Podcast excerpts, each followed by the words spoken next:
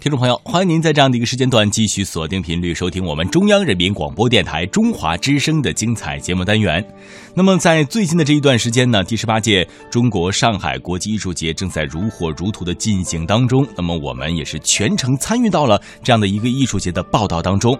那么，在今天这个时段呢，跟大家一同来分享到的是最新鲜的这样的关于上海艺术节的一个消息的小专题，一起来听本台记者付纯在上海发。发回的报道。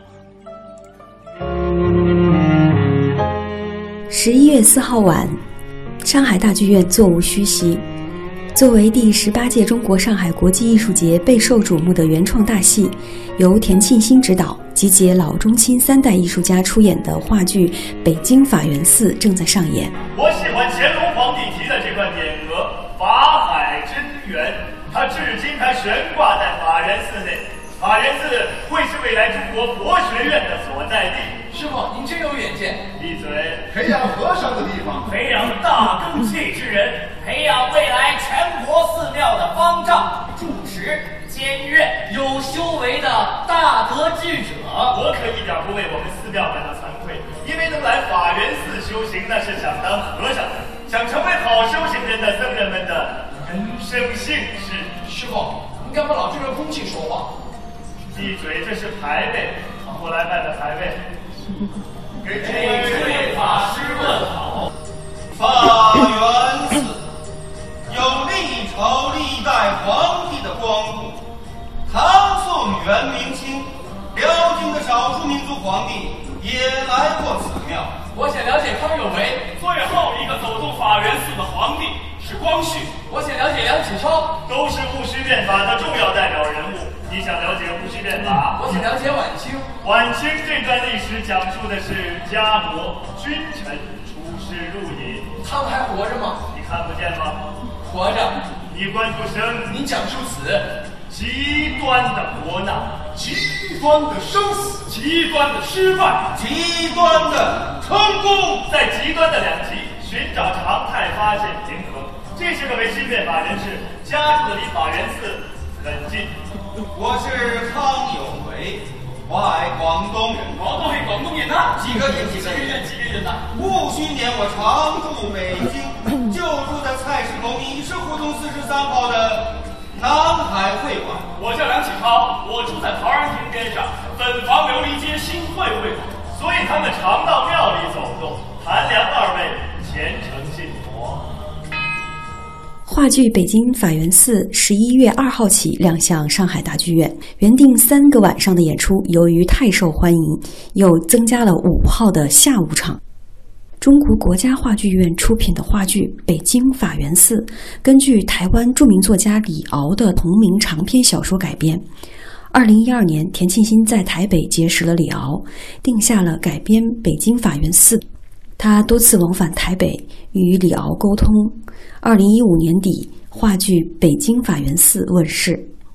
李敖的小说《北京法源寺》描绘了从一八八八年到一九二七年之间的一系列历史事件，以康有为、梁启超、谭嗣同、光绪、慈禧等人的活动为脉络，以北京法源寺为核心场所，以求变图新、改变晚清落后挨打的局面为中心事件。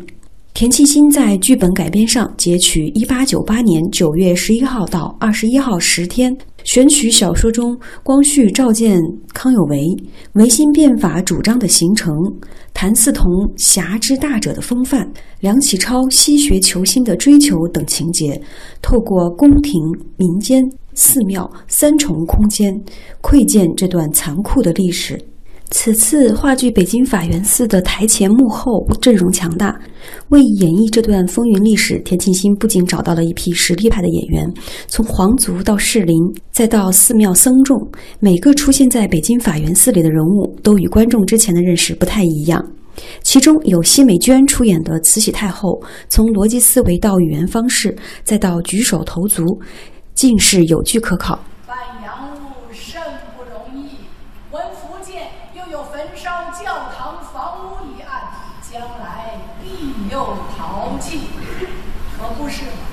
我们此仇何以一日忘记？可我们要慢慢自强起来。方才的话说得很明白，断非杀一人、烧一屋就算报了仇的。那些人明白这理儿的少，你为国家办这等事，将来那些人必有骂你的时候，你当要任劳任怨。周杰饰演的光绪皇帝，求新图变，却只能深陷国运惨淡的悲情伤感之中。我不是祖先康熙皇帝开疆扩土、万民拥戴，也不是老祖雍正皇帝大权独揽、乾纲独断。我实不甘味心急如焚，夜里做梦都能惊醒。每天凌晨上朝，面对臣府的三拜九叩，面对所有的新策都要呈交辞览。面对我所有的指令都拖沓延误，严重走样，朕只能事必躬亲，亲力亲为。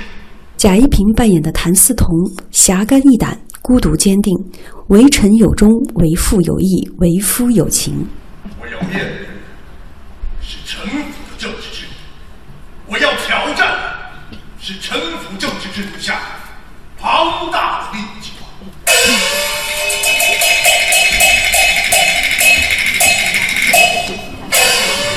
值得一提的是，该剧还特别邀请了黄晓丽、李文启、李永贵、马迎春四位老艺术家饰演清廷贵胄，他们以稳健的台风自成气场。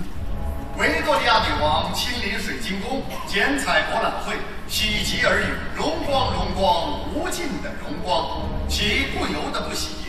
此正是维多利亚开辟之时代，天佑英国，国运盛极，前无。为有史以来最大之帝国也。十一月四号的演出大获成功，在观众的掌声中，田沁鑫也走上了舞台，跟观众分享了他的创作心得。感谢上海国际酒店邀请我们北京法源寺能够到上海大剧院来演出，感谢上海大剧院，感谢李敖先生把这部戏能够。就把这个小说能够让我们改编成这个话剧，也感谢观众近三个小时不上厕所的长坐，谢谢你们。感谢我们演员今天晚上精彩的表演，谢谢。嗯，这个戏我们改了十二稿，然后我们的演员要在短时间内记这么多的台词，真是非常难为他们。嗯。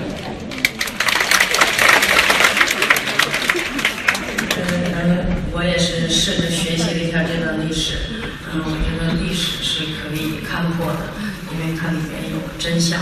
呃，尽管是波诡允许，但是呃，历史一定是给我们发现。以上就是记者傅纯从上海发回的报道。